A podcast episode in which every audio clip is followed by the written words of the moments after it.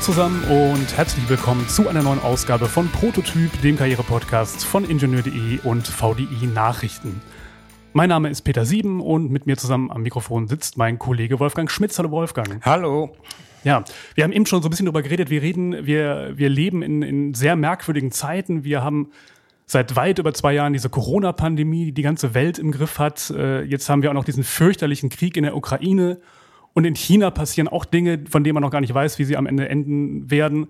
Und äh, ja, das macht äh, vielen, vielen Menschen Angst, auch im Job, im Alltag, im, im Beruf. Dazu kommen noch so Themen wie Digitalisierung. Es gibt Menschen, die, die verunsichert dieses Thema. Und äh, ja, das, ähm, das sorgt eben für, für Sorgen auch im Job. Ja, und wie können oder sollten wir diesen Ängsten begegnen?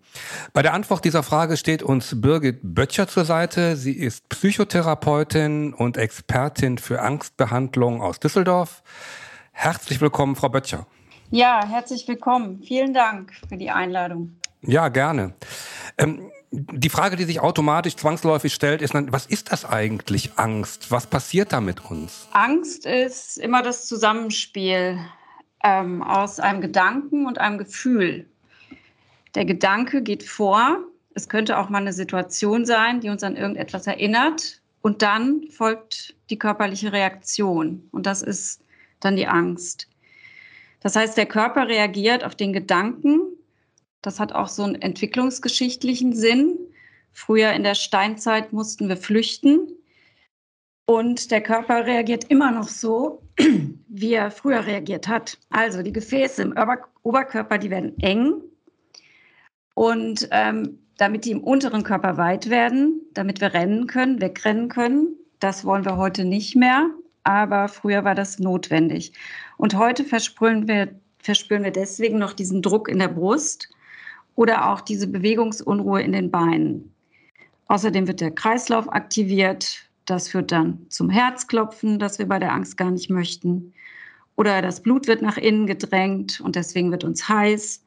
All das diente früher unserer Aktivierung, ist heute immer noch so und fühlt sich dann eben an wie Angst. Das heißt, das ist ein durchaus äh, sinnvolles Gefühl, das durchaus auch seine guten Seiten hat. Genau, es hatte einen super Sinn. Heute stört es natürlich die meisten Menschen eher, man muss aber auch bedenken, dass unsere Körper immer reagieren. Also wenn wir Wut haben, dann wird der Kopf vielleicht rot und die Muskeln spannen an. Wenn wir traurig sind, sinkt der Muskeltonus. Eigentlich ist es was ganz Normales. Nur bei der Angst finden wir es besonders unangenehm. Sie arbeiten jetzt seit über zwei Jahrzehnten mit Menschen zusammen, die mit Krisen und Angstzuständen zu tun haben, die sie, ähm, die sie sehr bedrücken. Ähm, was waren damals, als Sie angefangen haben, ähm, meistens Auslöser dieser Krisen? Und wie sehen die heute aus? Was hat sich da getan? Was hat sich verändert?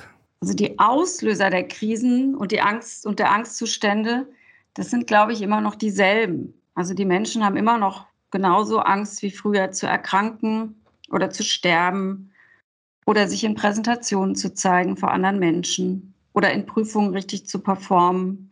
Oder sie haben auch früher und heute Angst um ihre finanzielle Existenz. Sie haben immer noch Angst vorm Autofahren, im Flugzeug, beim Arzt, am Arbeitsplatz. Sie haben immer noch Angst vor Spinnen, vor Hunden, vor Höhe. Also da hat sich, glaube ich, nichts geändert. Also es hat sich nicht so sehr die Richtung geändert, in die die Angst sich richtet, was sich aber verändert hat durch die Veränderung des Weltgeschehens, ist, glaube ich, das Ausmaß. Durch Corona und durch den Krieg in Europa hat sich alles potenziert. Ist, die Ängste sind, denke ich, stärker geworden und es werden auch mehr Ängste hervorgerufen. Also in den psychotherapeutischen Praxen gibt es einen sehr großen Anstieg an Anfragen. Durch Corona hat sich ähm, haben sich, glaube ich, ganz viele Ängste entwickelt. Ähm, manche haben Angst, dass sie ihren Arbeitsplatz verlieren und bekommen dadurch Existenzängste. Andere waren sozial isoliert oder sind es immer noch und haben soziale Phobien entwickelt. Menschen, die früher eher nur schüchtern waren, sind jetzt vielleicht schon ganz ängstliche miteinander. Also ich denke, da hat sich einiges ins Gefährliche verwandelt. Und durch mhm. den Krieg äh, sind nochmal neue Ängste, glaube ich, jetzt entstanden. Ängste sogar um unser Leben oder um unsere Versorgung oder aber auch um unser Geld wegen der Inflation. Da kommt, denke ich, jetzt ganz viel zusammen. Wie geht man denn damit um? Jetzt haben Sie ja auch solche großen Themen angesprochen, die uns jetzt alle im Moment beschäftigen, dieser, dieser Krieg, die Pandemie etc. Das sind ja Dinge, vor denen ich auch gar nicht flüchten kann oder die ich auch nicht ändern kann. Wenn ich jetzt zum Beispiel Angst habe vor einem Jobwechsel zum Beispiel, dann, dann kann ich ja was tun, dann kann ich ja aktiv werden. Aber da kann ich als Einzelperson ja nichts machen. Ich muss mich dieser Sache ja irgendwie fügen, sage ich mal. Wie geht man damit um, dass man das trotzdem, diese, diese Sorge, die man vielleicht hat, irgendwie in den Alltag integrieren kann, ohne dass man da zu viel Angst entwickelt? Tja, die einfachsten und vielleicht auch gängigsten ähm, Dinge, die man machen kann, ist natürlich mit Freunden sprechen. Manchmal merken, dass die anderen ähnliche Gedanken und ähnliche Ängste haben. Da kann sich schon viel abbauen. Man kann auch Bücher lesen und Ratgeber ähm, studieren. Wenn es aber so sehr ähm, einen beeinträchtigt, dass man eigentlich den Alltag nur noch schwer bewältigen kann, dann würde ich sagen, muss man sich professionelle Hilfe suchen. Welche Auswirkungen können denn Ängste generell auf den Alltag und vielleicht auch eben auf die Arbeit haben? Was für Beobachtungen haben Sie da gemacht? Ja, die Auswirkungen sind meistens in so einem Vermeidungsverhalten zu sehen. Denn wenn ich Angst vor etwas habe, dann möchte ich diese Angst nicht spüren. Und dann höre ich auf, die Dinge zu machen, bei denen ich dann Angst bekomme. Und ich drücke mich vor Dingen, auch bei der Arbeit kann das passieren. Also es gibt auch Menschen, die haben ähm, ihr ganzes Studium absolviert, ohne ein einziges Referat zu halten. Hm. Und die müssen dann aber sehr viel Energie dafür aufwenden, sich rauszureden, vielleicht sogar so zu tun, als ob sie krank seien alles, damit sie drumherum kommen. Und das kann dann sehr, sehr anstrengend sein, wenn man sich die ganze Zeit nur darauf konzentriert, keine Angst zu haben. Die meisten Leute oder viele Leute haben womöglich Ängste oder machen sich Selbstvorwürfe, wenn sie sich versuchen, über bestimmte Dinge abzulenken, Spaß zu haben. Ähm, ist das ein geeignetes und ein legitimes, moralisch legitimes Mittel, das zu tun und sich zu unterhalten, sich unterhalten zu lassen und sich abzulenken? Also moralisch auf jeden Fall, warum nicht? Und ähm, auch ein gängiges Mittel und auch ein wirksames Mittel. Also die Ablenkung kann mir helfen. Beispielsweise bei Flugangst kann es sinnvoll sein, die ganze Zeit einen Film zu gucken oder einen Podcast zu holen, zu hören. Ähm, nur wenn das nicht mehr hilft, dann, ähm, oder auch vielleicht schon vorher, aber auf jeden Fall, wenn es nicht mehr hilft, die Angst kann natürlich noch größer werden, als dass die Ablenkung hilft und dann brauche ich andere Hilfe. Gibt es eigentlich einen bestimmten Typus Mensch, der besonders zu Ängsten neigt? Kann man das in Schubladen stecken, mehr oder weniger? Gibt es da Geschlechterunterschiede? Nein, ich denke, die gibt es nicht. Ähm, es gibt auch keinen Typus, aber die Angst, die kann vererbt werden. Also es gibt eine relativ neue Studie von 2021 vom Max-Planck-Institut in München. Und die belegt, dass in der Erbsubstanz gleich mehrere Gene sogar identifiziert werden konnten, die bei der Entstehung von den Angsterkrankungen eine Rolle spielen. Aber noch wichtiger als die Vererbung ist, glaube ich, dass ähm, Ängste eben auch erlernt werden können. Wenn ich eine ängstliche Mutter habe, die unbewusst oder bewusst ihre Ängste auf mich überträgt, wenn ich ähm, zuschaue, wie sie beispielsweise bei einer Maus anfängt zu schreien und ich das nicht lächerlich finde, sondern denke, oh, das macht Sinn, dann ja, kann ich mir so eine Angst vor Mäusen regelrecht abschauen und somit erlernen. Das mit der, mit der Vererbung fand ich jetzt auch nochmal sehr, sehr spannend. Das war mir so noch nicht ganz klar.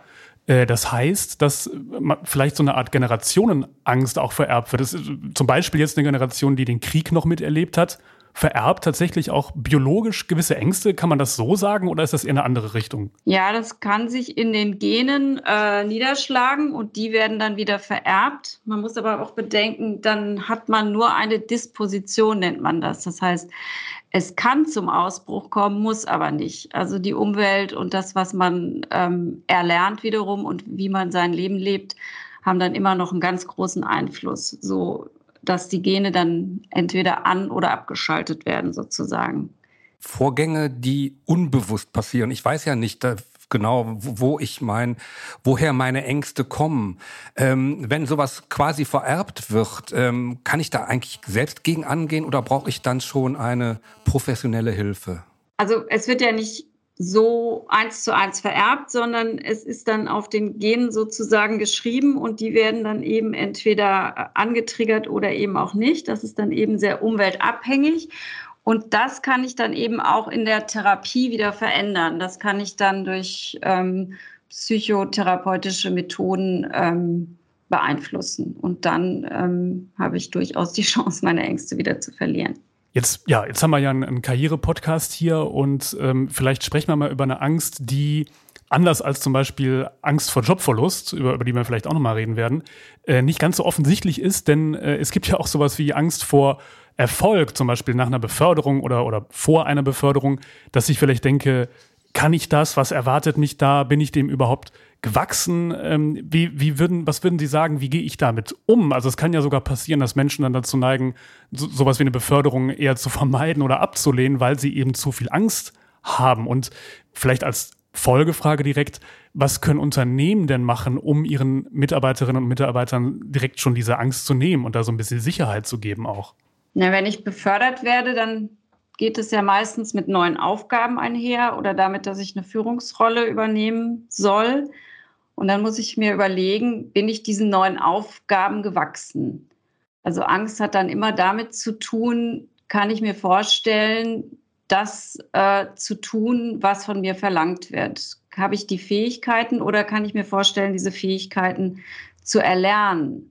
Mhm. Und ich kann mich selber trainieren, ich kann mich selber weiterbilden, ich kann im Unternehmen um Weiterbildung fragen, ich kann Führungskräftetrainings machen. Also ich denke, dass man sehr vielem vorbeugen kann, indem man einfach seine Fähigkeiten erweitert und sich aber auch vorstellen kann, ähm, diese Fähigkeiten zu erlernen. Wenn ich mir das gar nicht vorstellen kann, dann ist die Angst zu groß und dann muss ich vielleicht erstmal an der Angst arbeiten.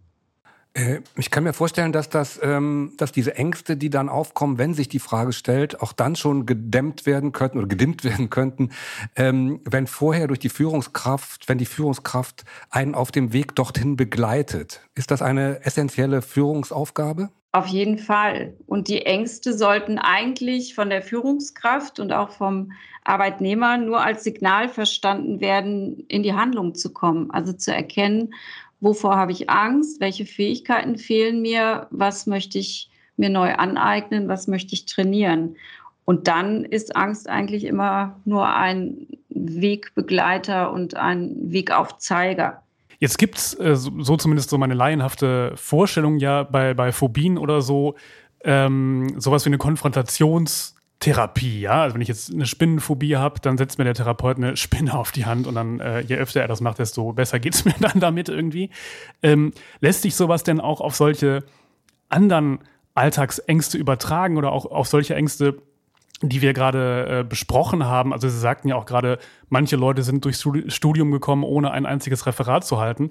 Hilft dann nur, das einfach mal zu machen und sich daran zu gewöhnen? Oder wie würden Sie das, wie würden Sie das sehen?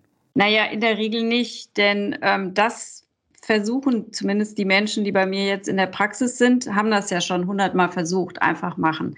Mhm. Das reicht dann nicht aus. Ich denke, dann sind die Ängste, ähm, wenn man, ne, andersrum, wenn es hilft, wenn man es einfach nur machen muss, dann, dann geht es, dann klappt es, dann geht die Angst auch weg. Aber es, manchmal sind die Ängste zu groß und dann muss man in der Therapie vorarbeiten. Dann muss man einige Dinge durchleuchten, die vorgeschaltet sind, um überhaupt so weit zu kommen, es zu machen.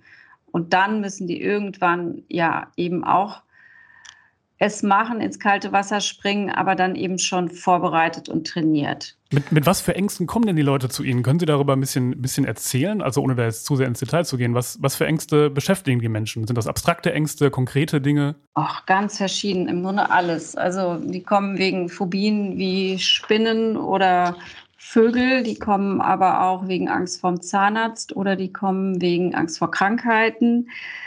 Angst zu sterben, Angst beim Autofahren, Angst im Aufzug, Angst äh, im Fahrstuhl. Ach nee, das ist das Gleiche. Also alles.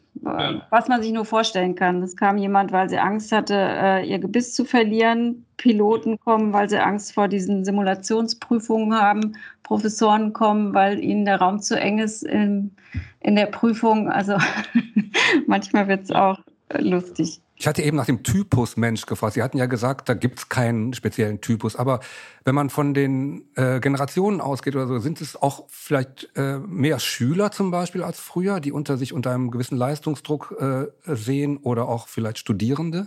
Sie meinen, ob das Alter mehr vertreten ist als die Älteren? Ja, oder ob das zugenommen hat in den letzten Jahren. Man spricht ja oft davon, dass gerade der, der, der Druck in den Schulen enorm ist, das Abitur machen zu müssen. Und äh, das setzt ja auch äh, ja, speziell natürlich die Jungen schon in der, vielleicht sogar in der Grundschule schon unter Druck. Die werden natürlich nicht von sich aus kommen, aber kommen die mit Eltern oder gibt es da eine Zunahme? Ja, ich glaube nicht, dass es zugenommen hat. Ich glaube, dass das immer gleich war. Also, dass ähm, entwickelt sich ja manchmal, weil die eine ungute Erfahrung gemacht haben.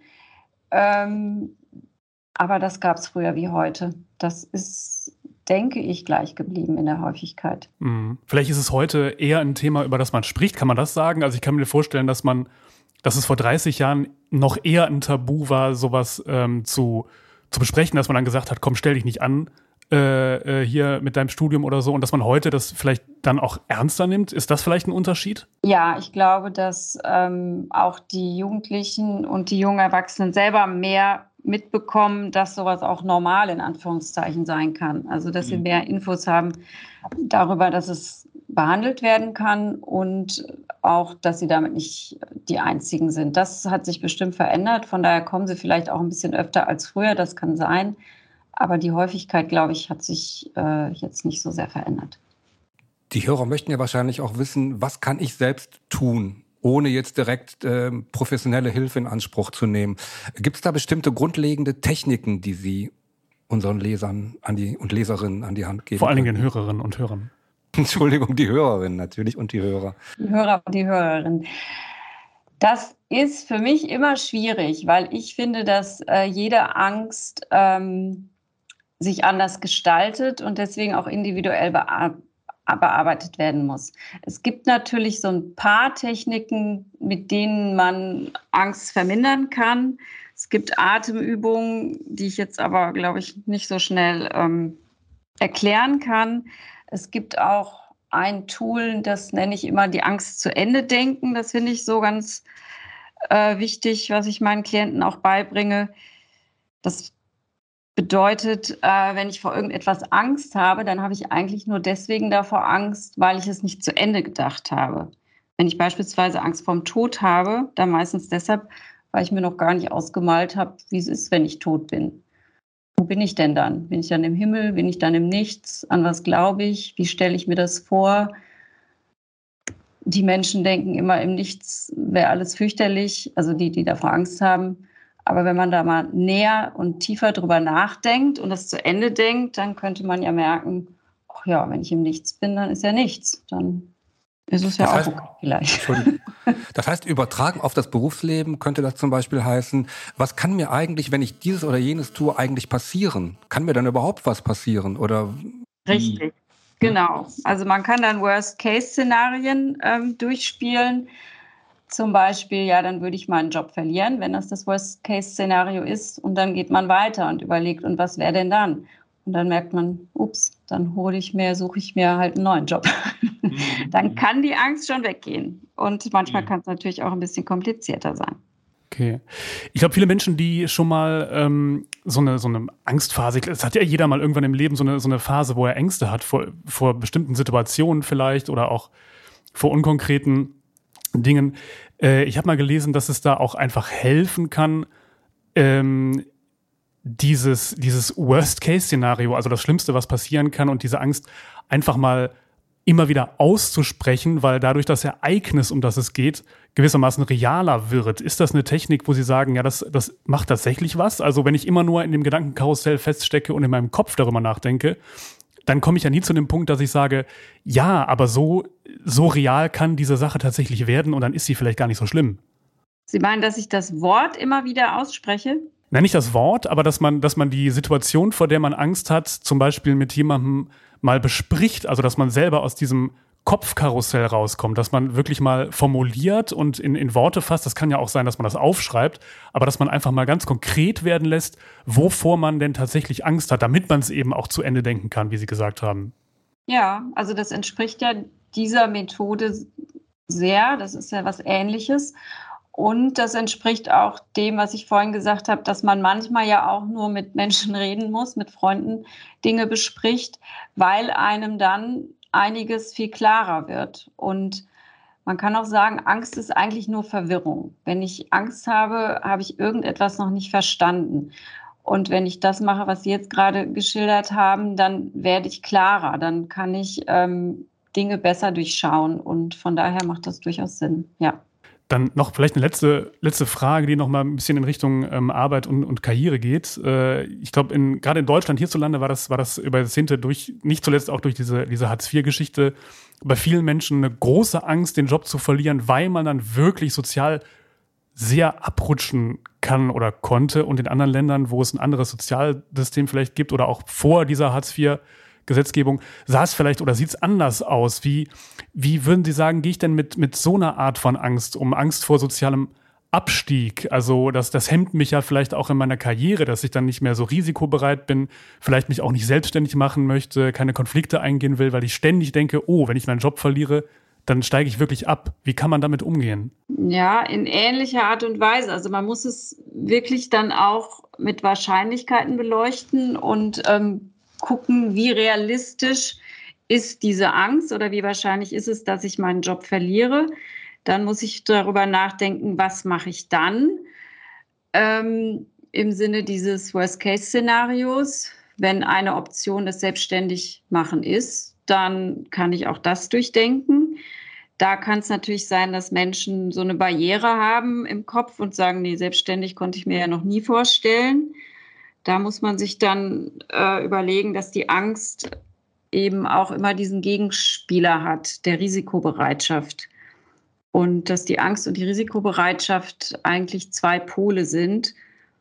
Und im besten Fall ist die Angst dann das Korrektiv, um auf die Gefahren aufmerksam zu machen.